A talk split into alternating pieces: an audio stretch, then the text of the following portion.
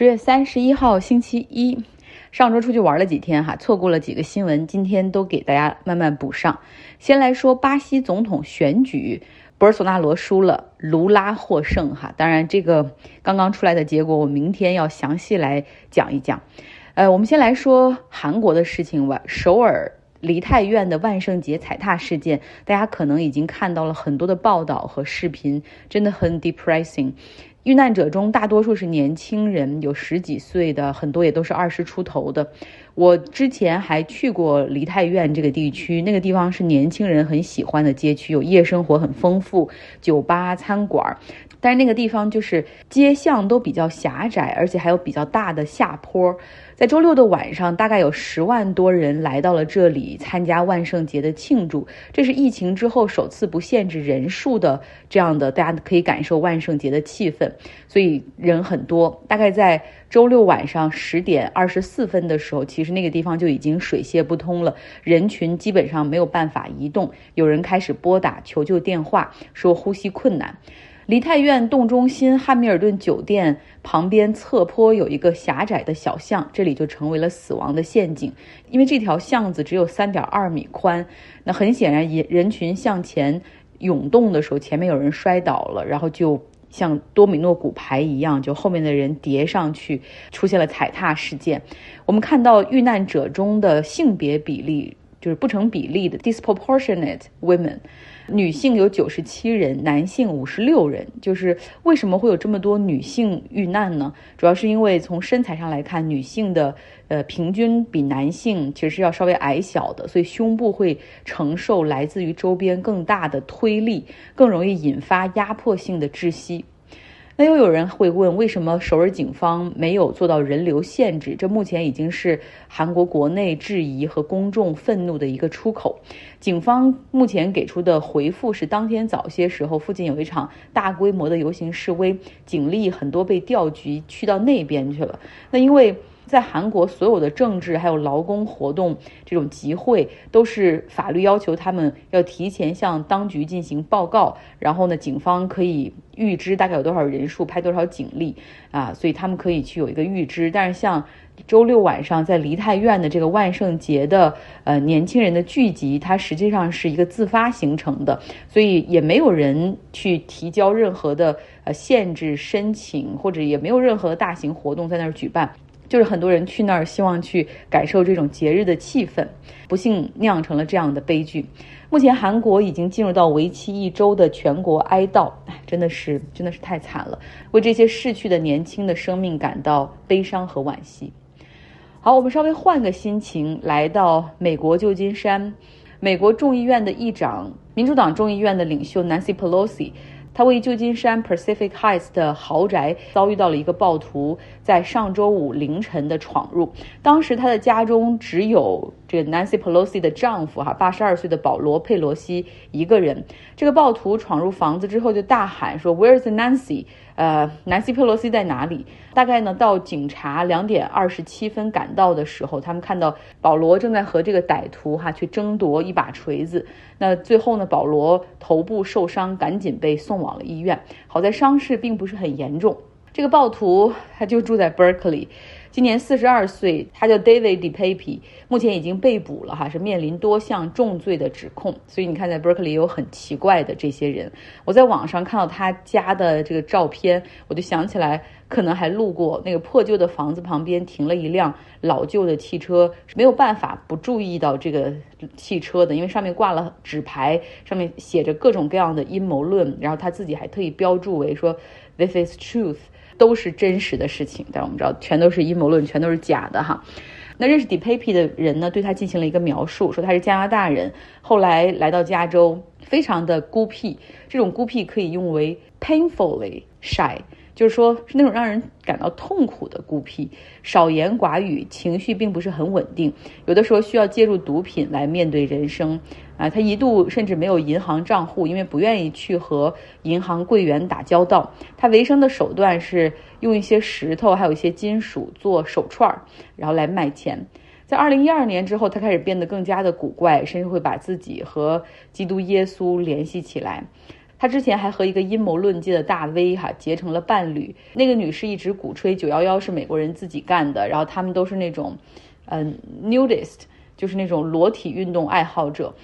那后来呢，他的这个伴侣因为跟踪和企图绑架儿童被判入狱，然后 David Pape 还帮助这个伴侣照顾他的两个孩子。他的这两个孩子也是说，感觉到 David DePape 体内有一种很怪异的力量哈，就这个人确实很奇怪。像他呢，在博客上所发布的一些帖子，大部分都很愤怒、偏执，有严重的反犹情绪。然后他对于现在精英掌控一切，不论是社会中的还是网络上的这种言论，都感觉到很不满。然后他还是 QAnon 那个阴谋论的拥趸。大部分的美国政客都是谴责哈这种对政客及其家人的暴力袭击，但是事情发生之后，左右两边还是有人在吵哈，就是说到到底他是安提法还是白人至上？现在可以确定哈，他就是那种超级阴谋论者。共和党的议员也不忘在评论这件事儿上。掺杂一下自己的一些私货，比如说有一些议员就评论说，很遗憾这个事情发生了，呃，不过再有两个月，Nancy Pelosi 输掉了中期选举之后，她就可以回家安心照顾老公了，啊，还有的共和党议员说，哎呀，说很很遗憾这个事情发生了，潜力。谴责暴力哈，但是这就是旧金山湾区的现状，犯罪率非常的高，露天毒品交易和露天的注射都是合法的。然后更奇怪的是，伊隆马斯克他在希拉里克林顿的一条谴责阴谋论的推文之下做了一个回复，他说：“我们是不是可以再想一想，也许还有另外一种可能性？”然后扔了一个链接，这个链接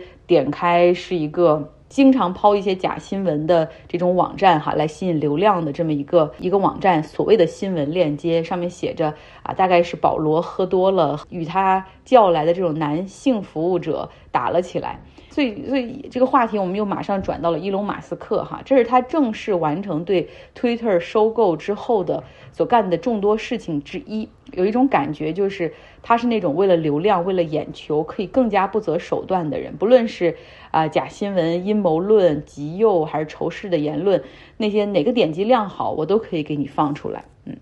在上周四的时候，伊隆马斯克完成了对推特四百四十亿美元的收购，然后他迅速的就开始了启动裁员计划，很多裁员就会在十一月一号之前发生。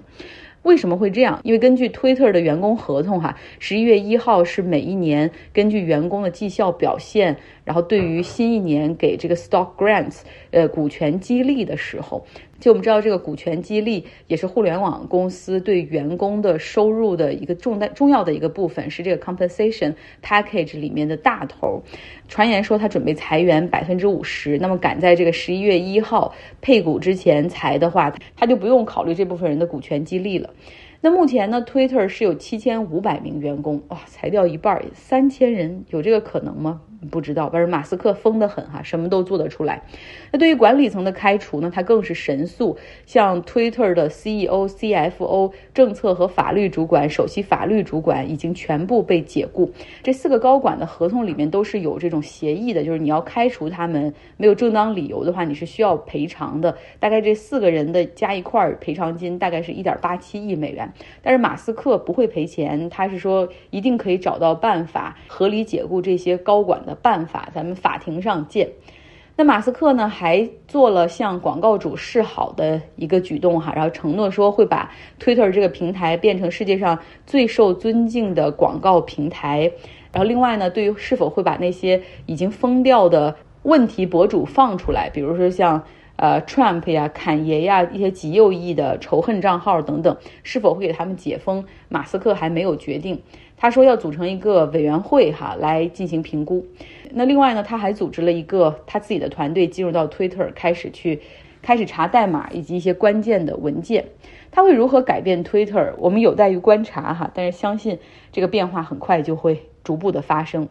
那么在这儿有一个可以稍微说一下，过去呢这些超级大的并购收购通常是一个公司对另一个公司发起的收购。大家想一下哈，这二十一世纪初的美国在线对时代华纳的并购，五六年前的贝索斯的亚马逊对超市 Whole Foods 的这个并购，还有马克扎克伯格的 Facebook，它并入 Instagram 和 WhatsApp，都是公司对公司的收购。但是这一次是马斯克个人购买了 Twitter，退市之后的 Twitter 已经是马斯克的私人财产了。当然，这里也有 Twitter 股权结构的问题哈，因为它没有一个真正的实际控股人啊，股东又都很分散。像 Facebook 这样的公司，Snapchat 这样的公司，他们的创始人在股权结构中不仅是创始人控股，而且创始人都在股权结构中很狡猾地设置了这种 A、B 股，确保他们在投票权上有非常大的优势。但不管怎么样，马斯克他是完成了一个之前没有人做过的尝试。